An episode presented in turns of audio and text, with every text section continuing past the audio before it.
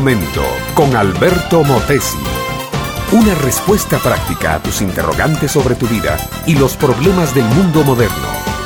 Esteban siempre andaba diciendo lo mismo.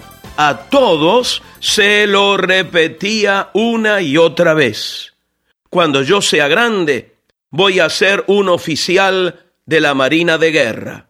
Y en efecto, cada vez que este niño podía, se metía al baño de su casa y en una tina de metal llena de agua hacía barquitos de papel y formaba sus propias batallas.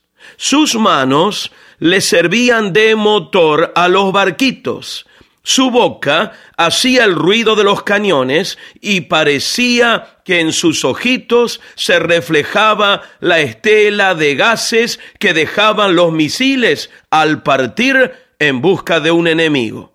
Los padres del niño lo miraban y decían, hay que dejarlo, todo esto son castillos en el aire, ya se le olvidará un día. Sobre todo que en aquel país donde se criaba Esteban no había ejército. Entonces, ¿de dónde habría de salir aquel muchacho, un oficial de la Marina?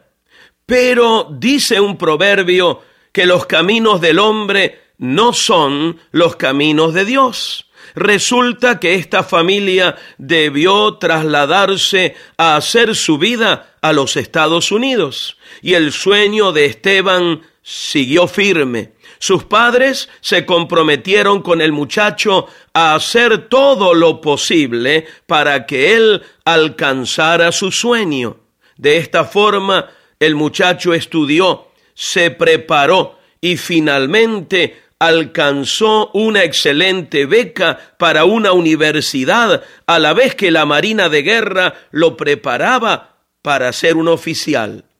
Años después, el sueño se había cumplido. Mi amiga, mi amigo, si tú tienes que construir castillos en el aire, tu trabajo y tu deseo no tienen que perderse en un vacío irreal. Está bien, deja tu castillo allí, pero ponle fundamento sólido por debajo para que tu sueño se haga realidad. Y qué excelentes fundamentos dan un hogar sano, una magnífica educación y un buen ambiente de salud y economía para que un muchacho pueda salir adelante con su sueño. Pero, ¿es eso todo lo que se necesita? Por supuesto que no. Si nuestros hijos fueran solo mente y emociones, tal vez eso sería suficiente, pero ellos son seres espirituales, ellos necesitan conocer y ser conocidos por Dios. Es Él, en calidad de Padre, quien guiará y construirá el hogar en un centro de bendición y prosperidad. Mi amiga, mi amigo, yo te invito a que consideres a Cristo, a que le des un lugar preponderante en tu vida, a que lo conviertas en tu Señor. Eso significa tu dueño, tu jefe, tu rey, tu amo, tu patrón. Entonces Él se convertirá en el fundamento sólido que tú y tu casa necesitan para que los sueños se hagan realidad. Su muerte y resurrección te garantizan una vida totalmente nueva para ti y para los tuyos.